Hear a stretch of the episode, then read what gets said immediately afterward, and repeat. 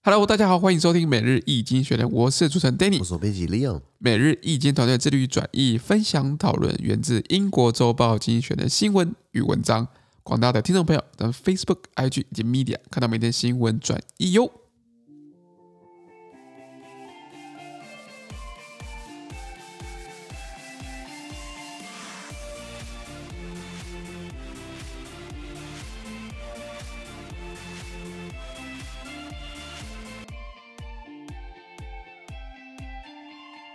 天没有看到从经济学人出来新闻，看到的是二月二十二号礼拜二的新闻。而之前的新闻呢，传在每日精选的 Facebook、IG 以及 Medium 第七百四十二铺里面哦。我们看到第一个新闻是中国的监管机构，它再次杠上了大型科技公司，嗯，第二波猎巫行动。哎呀，问号问号问号问号。之前有第一波就是那时候跟马云这边大嘴巴嘛，马云说什么？呃，马云其实讲很多干话，我我很讨厌马云，因为他讲话就是他是这种有了钱，然后有有了就是有了名声之后开始这边讲一堆干话，然后讲一堆什么哦，好像他很聪明，他很有远见一样，然后说什么我不喜欢台湾人，台湾人喜欢说大话，诶，台湾人喜欢说大话，那那你那边好像也不遑多让，然后他他已经漂白到跑去骂党。去挑战党，好了，那这个、啊、那不行啊，那不行，说什么？他说什么？中国的这个金融很好做，为什么？因为没有规范。那人家一讲就完蛋了，死定了。对对，就官方说你你不要规范，我帮你规范的，我来规范，我来了。结果呢，他自己的这个蚂蚁金服不是要拼上市上柜吗？对，他拼上市那时候被誉为有可能人类史上最大的 IPO，会到三百五十亿美金。结果呢，还不是吃瘪了，很卡，很卡。结果不止拉马，不止被他被拉下来，一堆科技公司啊，这个腾讯啦、美团外卖啦、这个打车啦，到什么教育、什么新东方教育、线上教育集团的噼啪全部被打。是，那现在看起来第二波了，没错。所以他们应该都要公干马云，你知道吗？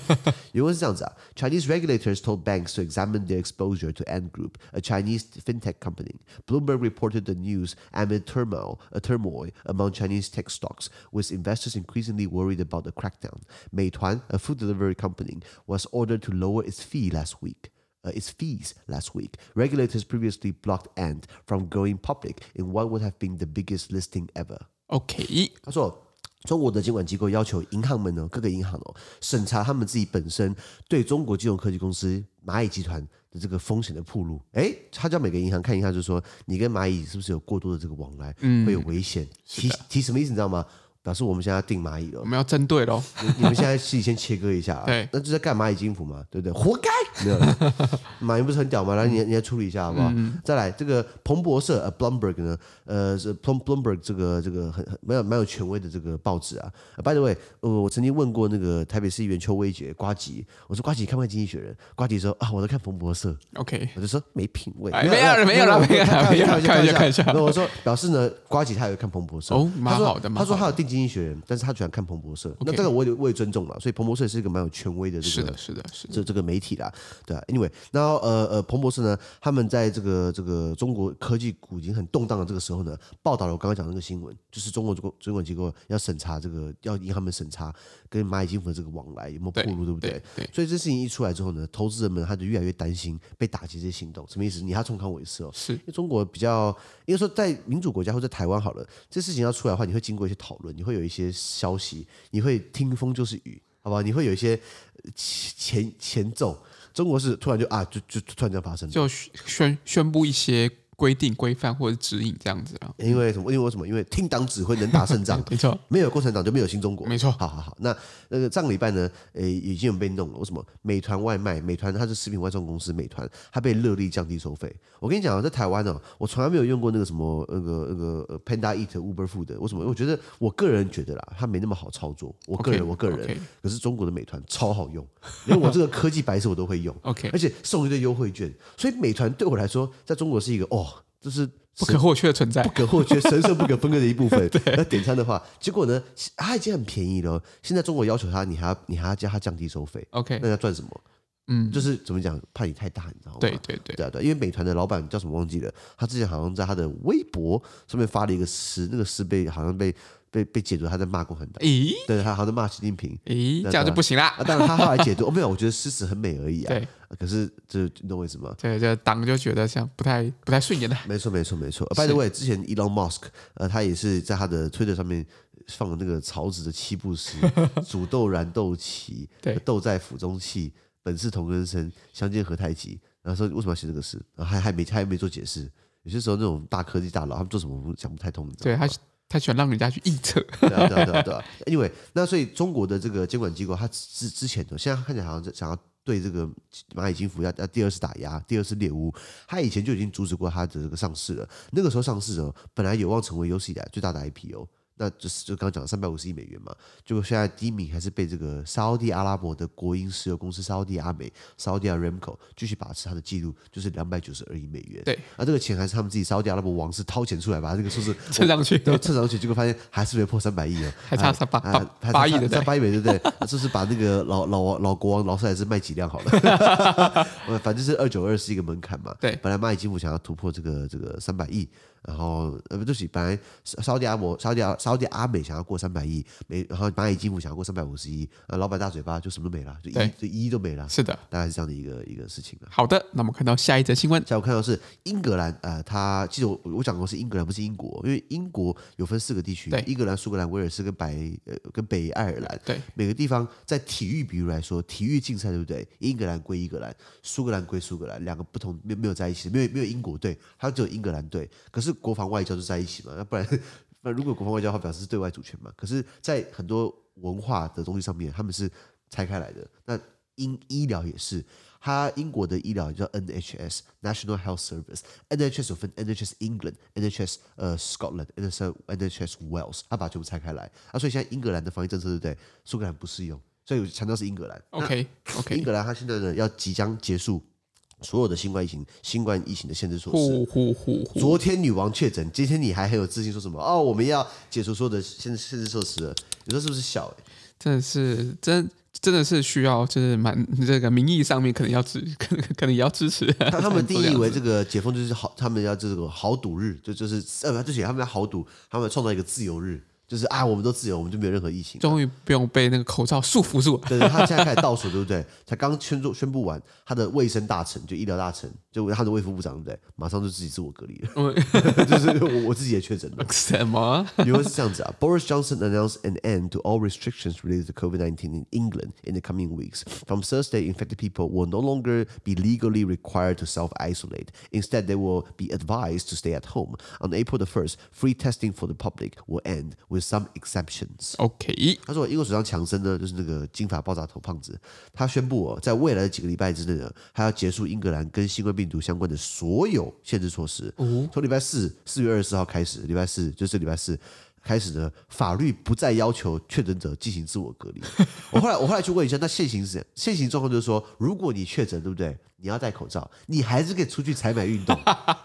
也就是说，今天如果就算就算你确诊了。你还是可以去超市买东西，笑，你知道吗？他们说戴口罩就好了，然后你还是可以运动，然后运动不一定要戴口罩。嗯，那你说你这疫情不会爆发，我难怪难怪难怪疫情 不会爆发。难怪爆，他们的防疫的概念是，而且他们在这个这个你确诊之后，你还是可以戴，你还是可以去买东西，你戴口罩，你自己小心一点就好了。这个是自由行政嘛，这个五天就好了。第二天你的话，你就可以恢复正常了。嗯，难难怪疫情会这样传，你知道吗？一定会爆啊！那现在要求就是，哎，那个相反的，现在如果你解封之后呢，二月二十号开始哦，你你只会被建议待在家里。什么意思？你确诊了哦，那你待在家里比较好了。你要出去跑趴，我们也没办法，拦拦不住你，你知道吗？笑，然后再来，他们从像英国有这个公众的免费筛检、免费快筛嘛，从四月一号开始，对不对？啊，不用快筛了，有一些例外，当然有些例外，可是。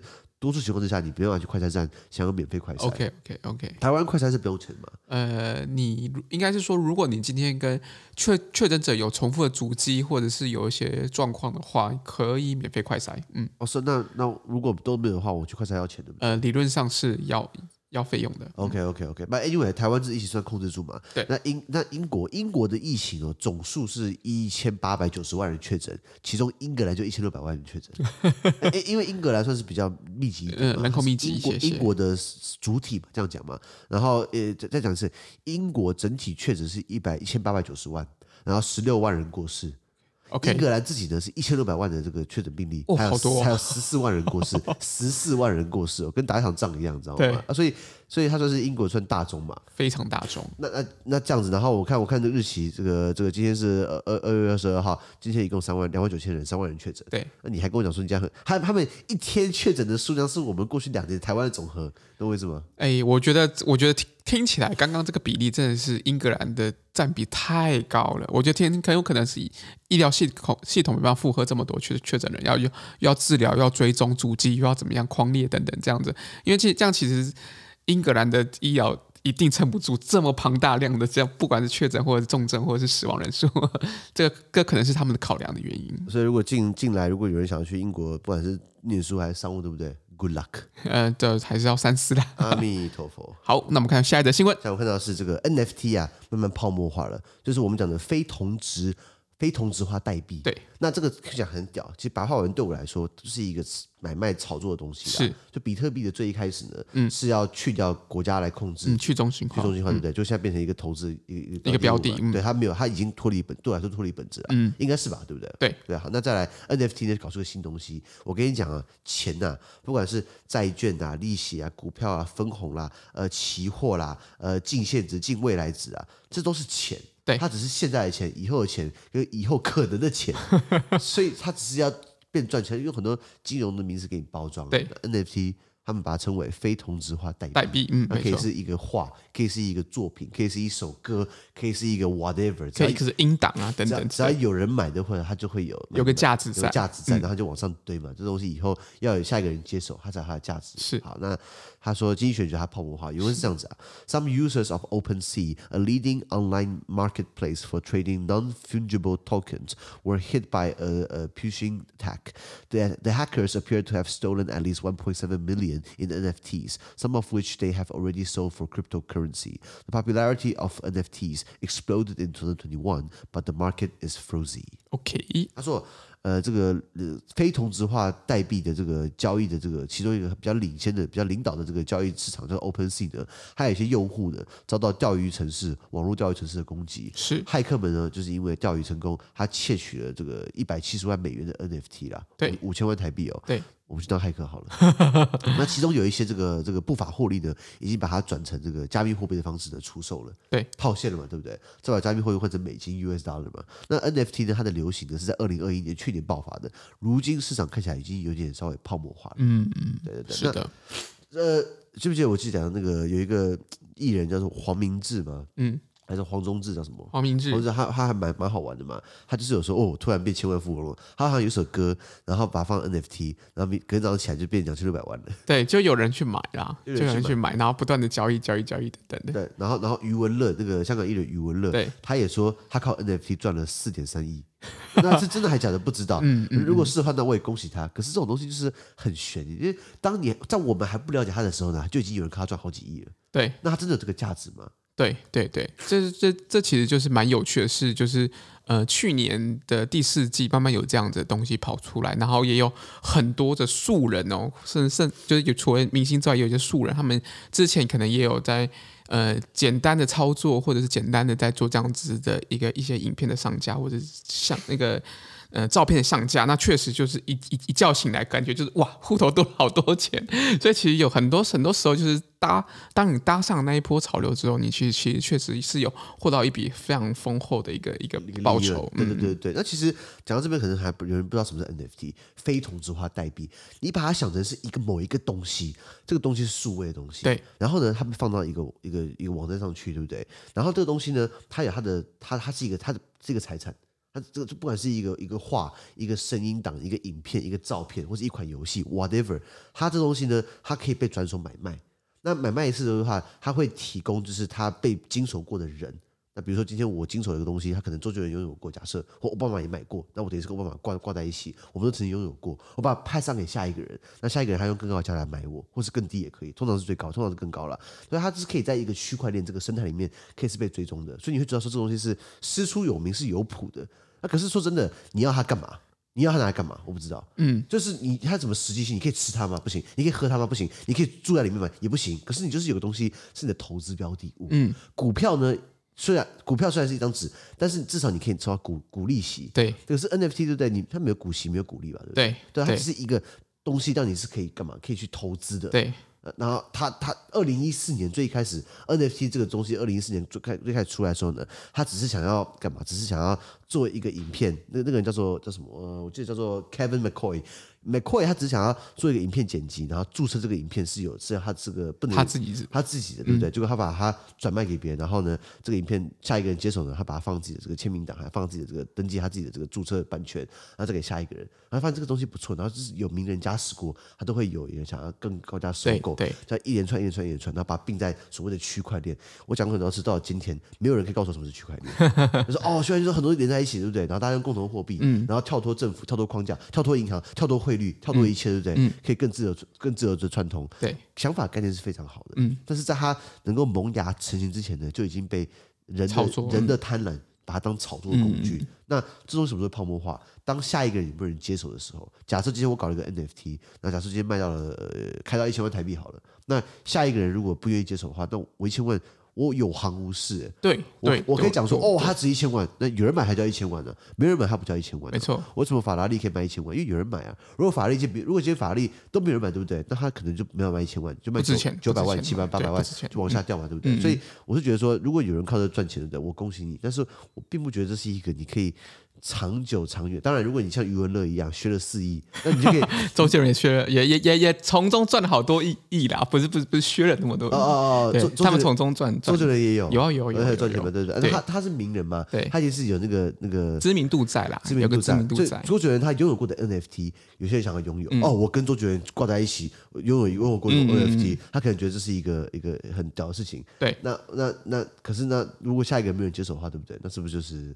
就变成一个代，就变成一个代账。没错，没错，没错。所以经济学人觉得说，它泡沫化时间差不多快到。不过经济学最一开始其实也也，我记得质疑过那个十年前他也质疑过比特币，是就比特币不是。所以我借经济学的话，然后我就买比特币，结果我更没更没有搭到车啊。是是。以前比特币是怎样？一颗好像才四块美金吧，四块四块哦，一二三四哦。对。然后经济说啊，这没搞头了，我就啊没搞头，就后来一颗棒棒棒棒上去，最高是六万多美金。对。我说经济学人骗了我。现在是三万多了，三万八左右。对的。可是不管怎样，总比我四块钱那时候。买对不对？差太多了，所以所以经济学他现在说 NFT 泡沫化，对不对？我觉得当一个参考了，因为他质疑就是说它的价价钱是有行无市喊出来的嘛。嗯，那怎么样呢？那只能用时间来认证了。那如果像办这样子啊。我们把每日英雄搞个 NFT。哎，其实我刚才就这么想跟他们说，对我其实因为其实像像刚刚有说，就是 NFT 叫做非同质化代币。那同质化代币是什么意思？同质化代币就像比特币，你其实如果现在现在拥有比特币，你其实是可以去买卖的，你可以上这些呃交易平台去买卖。就有人可能三万九或多少去收或怎么样，你可以很快的有一个市场的价值。但是非同质化代币就是它在这个市场上其实没有一个固定的价格，而是透过大家比如说竞标等等的。一个一个策略，呃，一个程序去定义这个人的一个一个价值在，但是很有很多人就其实对 NFT 就是其实有一些想法。那其实如果大家如果比较轻松来看待，它比较像是一个，哎，这个我们这个时代的一个数位宫庙。数位宫庙大概什么意思呢？就是你其实它出出的东西，你认同它，你喜欢它，你把它拿来收藏，OK，在你的能力范围之内，你可以收藏。但因为通常这个。交易也都是用那个呃，就是用同质化的代币啦，就是肯定可能要买以太币啊或等等的币，你要去拍卖或者买这样子的东西。所以你其实，如果你真的喜欢的话，当然你可以买来卖。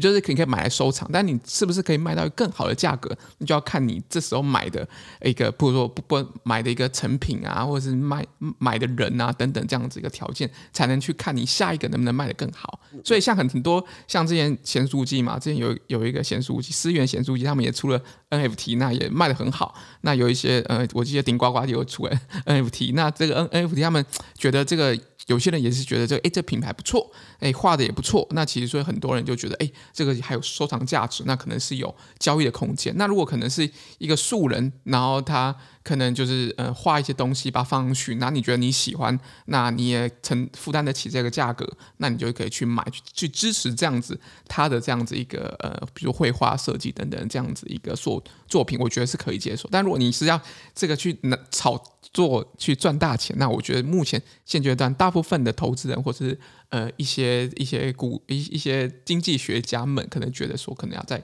更谨慎一点看待这样的东西。所以应该上来说，我们可以把这集 podcast 变成一个 NFT 了。可以。可以哈，好，那不然我们搞起来。我们对，像像之前国民党有说过啊，国民党要要把那个蒋中正的配件的那个配件变成那个 N N F T 上去，然后变变成一个数位的财产这样子。所以其实大家也都在。这一个浪潮当中去找自己的一个角色跟地位，哪壶不提开提哪 壶，提国民党干嘛？不是因为今天，因为确实他们出了一个我觉得哎，就是好像不太一样的东西啦。比起他们过去的一些政策论述等等，他们对于这样数位化的这样过程当中，他们也也尝试去参与跟互动。我觉得我我觉得这是个好事啦，我认为觉得好事。呃，这个实际开选票就知道了。好，那我们看到下一个新闻，下一个是哎呀，记者们呢，他们少则遇害。多则淋雨啊，是的，这个字是念凌虞嘛？我后来查了一下，就是一个一个令口令的令，加上吾呃我的那个吾，就是说呃吾兄 吾兄呃那个吾，然后两个是有那个框框起来的，对对对，淋雨嘛，淋雨是监狱的意思啊。今天小编可能那时候在写新闻，写的很文绉绉了，看到两个字我还不知道什么意思，我要看英文，哦哦哦，被关的意思啊，是的，对啊，他记者们很多记者他们在全世界来说很多。是就是是就是很多会遇害啦，就是被杀害，不然就是被关。因为是这样子啊。Ten years ago on Tuesday, Marie Coven, an American journalist, and Remy Oshlink, a French reporter, were killed by shelling in Syria. In 2019, an American court found President Bashar al-Assad, uh, his regime responsible for Coven's deaths. Between 2011 and 2021, at least 300 professional journalists and civilian reporters died in Syria. The year uh, Col- uh, Colvin and, and uh, Oshlink, uh, Oshlink died was among the bloodiest on record. 147 reporters were killed globally. Since then, however, the number of journalists killed has fallen rapidly. Last year, 46 died, but the number behind bars has, uh, has risen sharply. Reporters are increasingly imprisoned for alleged anti government activity. Incarceration rates have uh, leaped in Belarus, China, and Myanmar, nor is the risk of deaths disappearing. In some countries, it is growing. In 2019, Mexico replaced Afghanistan as the country where journalists are killed most frequently. Already, five have lost their lives in the country since the beginning of the year. OK，翻译翻译，他说，在十年前的礼拜二呢，美国记者 Marky Coven 还有法国记者这个 Hemi Oshlink，他们两个在叙利亚的这个炮击呢，被被在叙利亚被炮击然后身亡了，被炸到了。是的。那在二零一九年的时候呢，美国有一个法院判定哦。叙利亚总统阿萨德的那个烂总统呢，他的政权呢应该对 Marie Coven 的死亡负责。OK，好，那二零一一年到二零二一年这十年间呢，一共有三百名的职业以及公民记者在叙利亚丧命，其实蛮多的，非常多。十年三百个，平均一年三十个，对，这样子一个月至少会有三个。对，这个要么是职业记者，要么是公民记者。是的，在叙利亚上面，因为这段时间刚好是内战期间嘛。没错。那这两个人，Marie Coven 还有这个 Remy Oshlink 呢，他们去世那一年呢，刚好是有记录以来最血腥的一年。那一年呢，全世界有一百四十七名的记者遇害。那然而呢，从那个之后呢，呃，就是那一年之后呢，呃，遇害的人数呢是有下降的啦。是。以去年来说，二零二一、二零二一年呢是四十六个人啦，啊，不过还是很多嘛。呃，虽然死亡人数下降了，但是呢，身陷囹圄就是被关的记者们，他的级数，他的人数急速上升。什么意思？我不能弄死你，我就关死你，对，我关到你不该写新闻。是的。那有越来越多的记者呢，因为涉嫌反政府活动而遭到监禁。嗯，比如说白俄罗斯、中国、缅甸，他们就是这个拘留的这个这个记者人数呢，出现跳跃式的成长。什么意思？你报我不想看的东西，对不对？我就管你嘛。你想，你刚刚提国民党，我现在提国民党。美丽岛事件就是这样的概念嘛。是是是。当初党外杂志在披露国民党的一些弊端，对不对？就国民党把他抓起来关嘛。对对。威权威权的政体通常会这样子。没错没错。那比如说二十九岁的陈菊，嗯，就是那时候他二十九他二十九岁那一年，嗯，就被国民党抓去这个审判嘛。嗯。在现在台北的这个景美人权园区，OK，以前是监狱，那边美丽岛大城是就是那边发生的。OK。那时候苏贞昌是这个菊姐的这个。这个这个辩护律师，嗯，然后那时候孙昌回忆起来了，他他他讲的蛮蛮难过的，就是说陈菊被判唯一死刑嘛，陈菊跟孙昌说，我也没什么财产，我二十九岁，我很年轻，我只有一台 camera，请你交给我弟弟这样子，OK，对啊对啊，所以我觉得这个。也是蛮蛮感蛮感蛮蛮难蛮难蛮难过的啦。当然事情过去了，后来也没有被判死刑，那还好。所以这个今天他是监察院院长嘛，还当过总统秘书长嘛，当过我们高雄市的这个这个市长花妈。是。可是台湾以前其实也是很多记者会监禁，当然的。包含呃记者郑南榕先生，他创立的《自由时代周刊》，就是就是披露国民党的一些弊端，是主掌这个这个强调百分之百的言论自由，是结果呢，国民党要抓他，对，要要用这个叛乱罪起诉他，结果那时候判断就是唯一死刑嘛，那他就是呃宁死不屈。后来国民党侯友谊，侯友谊现在新北市长，派人抓他呢，他在他的总编辑室里面自焚，对对，对，他说国民党抓到我的尸体，尸体抓不到我的人，是的，对不对？所以这些之前我们台湾现在的很多自由、很多新闻、很多很多这样的一个社会氛围，到到今天的民主化，是前人帮我们这个争取来的，是我们大家不能忘记，你知道吗？没错，我们也不能忘记哦。过去威权的打手，我们为什么现在要给他机会？嗯嗯，比如说侯友谊说他当初什么啊？公务员依法行事，嗯嗯，我是警察，警察就是要逮捕犯人。嗯嗯，可是你不会判断到底是对的法还是不好的法吗？对，因为讲个例子嘛，今天谁让他当官，谁给他机，谁让他当这个领导，他就替谁做事情。如果今天有一个外国政权跑来这个统治台湾，让他当台湾总督，何友谊他一定会当哦。嗯，他把枪转过来对台湾人，他是我我我觉得是这样的原则啊。嗯，还是你不认同？哎，这个这个政治的东西，我们就对。那我们就继续下去，啊好好好，扯扯远扯远了。嗯、那拉回来，这个呃，刚刚讲到，就是全球这个记者可能阵亡的人数有下降，但是被关是被关人数增增加的。嗯，白俄罗斯、中国跟缅甸啦。那死亡的风险也没有完全消失哦。嗯，在一些国家呢，它风险还提高了。比如说，二零一九年哦，阿呃墨西哥他挤下了阿富汗，成为记者最最会遇害的国家。从今年年初到到现在，对不对？已经有五个记者，今年才二月二十多，二月底还没到，还没到，两个月呢，已经有五个记者在墨西哥上身了。那这个案子的话，也看了一下，多数是墨西哥的毒枭，墨西哥那种贩毒集团，嗯、他们不想要他们的这些肮脏事被发现，哦、所以他们就开始去刺杀记者。记者记者要公布事，公布真相嘛。他们公布毒枭跟军方、跟警方、跟政治人物，他们是如何做这些勾当的？嗯、关系海关人员这个关系网络，对不对？记者披露。那结果你觉得披露完披露起来，你觉得 毒枭会开心吗？当然不会。真实人物搞不定也是请毒枭帮忙，哎，去帮他们 洗钱之类的，帮他们把这个嘴巴给我封起来嘛。对对对。对啊，这个我一定要提醒大家，可以看一下这个 Netflix，Netflix 那个毒枭影集，还有就叫叫它叫做 Narcos，N A R C O S，Narcos 有分一二三季。对。后来拍太好，那个 Narcos 本来是在拍哥伦比亚。拍太好了，后来开一个，后来拍一个这个 Narcos Mexico，就是毒枭墨西哥，也拍了三季，一共六季。看完之后你就知道为什么骨科碱这个事情呢，在中南美洲。到今天为止，他这么大影响力，没错，他这个是从上到下、左到右、前到后，全都上下交相贼。嗯、不管你是穿什么服装，不管是穿，不管是，我跟你讲，他连那种深山游击队都可以嘎一脚了，太厉害，太厉害。那所以其实这个记者是一个高风险职业。那虽然我们看起来全球这记者人数是比较，比较很庆幸的，死亡人数变少了，他被关的人数变多。有些有些国家像墨西哥，死亡人数反而增加。是为什么？因为毒枭的势力范围还是太大。没错，没错。对，那全球最会关记者的这个五个国家嘛，呃，第一个。呃，中国，再、呃、再来，俄罗斯也榜上有名了。沙地阿拉伯，沙地阿拉伯对不对？你不要觉得说他好像跟美国很好，是美国在那边代言人。沙特阿拉伯呢，它其实是一个绝对君主国家。是，是现在的王储宾绍曼，他虽然号称改革派，但是他也基本上也迫害了不少记者哦。像最有名的是那个卡舒吉 Jamal Khashoggi，Jamal Khashoggi 呢，他在二零一九年的时候，二零一八、二零一九的时候，他是一个沙特阿拉伯公民。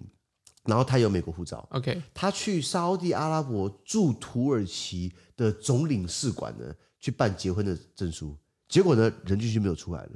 他在，所以很尴尬啊、哦，一个一个美国，他有美国护照，美国公民呢，到了这个 到了土耳其的这个沙地阿拉伯的领事馆呢，办结婚书、结婚证书，那这是扯到三个国家嘛？对，三个国家。那土耳其想说，哦，不关我的事，他是在那个沙地阿拉伯领地，好啦，那沙地阿拉伯呢，就跟美国嘛。美国在沙特阿拉伯这么多利益，你死一个记者能怎样？哎，真的真的太太不构成任何的一个涟漪了。美，因为他他他，哎，后来 Jamal Khashoggi 呢，他是被截肢，他在里面就在里面遇害的。然后 OK OK，然后后来沙特阿拉伯也也象征性的判了几个人刑，这样子啊，谁不公开？哦哦，那那那那你这个他到底谁？不知道。他就说这几个人身份敏感，所以呢，确实我们抓了八个人过来有犯案，那我们就把他判刑。那这是我们自己会处理。那有没有判？那那当然橡皮图章过一个水嘛。也就是说，其实后面的水很深的，非常深的。深不可测，深不可测。那所以 Jamal Khashoggi 是沙特阿拉伯，沙特阿拉伯榜上有名。埃及也是，埃及的阿拉伯之春结束之后，不是结束了，就是他们后来民主化政府又被推翻之后呢，现在就回到了那个威权时代嘛。是的，那也是很爱穆斯林兄弟会，穆斯林兄弟会很喜欢搞事情嘛，也喜欢关记者。中国也是，土耳其也是，土耳其的埃尔多安，他呃他是另外一个回，是另外一回事。呃，俄罗斯也是，对不对？这几个国家他们都榜上有名，所以我们大家觉得说，是不是是不是遇害人数变少，但是关的人数变多了？其实不是一个好现象。没错没错，大概是这样的新闻。好，那我们今天的 podcast 就到这边，而明天有其他新闻呈现给各位。那对这些新闻任何想法或想我们讨论的话，都会在评论区留言哦。还有自媒体很难经营，多难经营呢，就像是记者的工作不好干，我们也算半个记者吧。是啊，我们是把经济学的观点给大家报道，对不对？对，那我们算是记者，对不对？我们也算半个记者。那我们为什么那么穷酸呢？